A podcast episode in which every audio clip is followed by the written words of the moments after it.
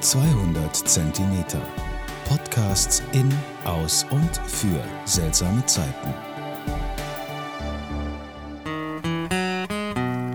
Servus ihr Leute, ich bin's der Brauschewilli. Heit in acht Tagen. Wenn man das zu jemand sagt, dann weiß jeder genau, was gemeint ist. Nämlich heit in acht Tagen trifft man sich wieder. Oder heute in acht Tagen tut man telefonieren oder geht zusammen ins Kino oder in die Wirtschaft oder sonst irgendwas. Aber heute in acht Tagen.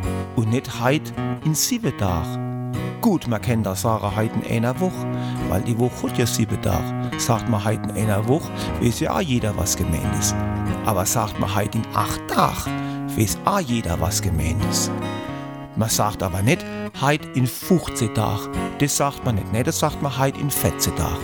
Aber wenn man sich nächste Woche wieder sehen will, sagt man Allah heute in 8 Tagen. Hoch lebe die Pfalz. Und Gruß Willis.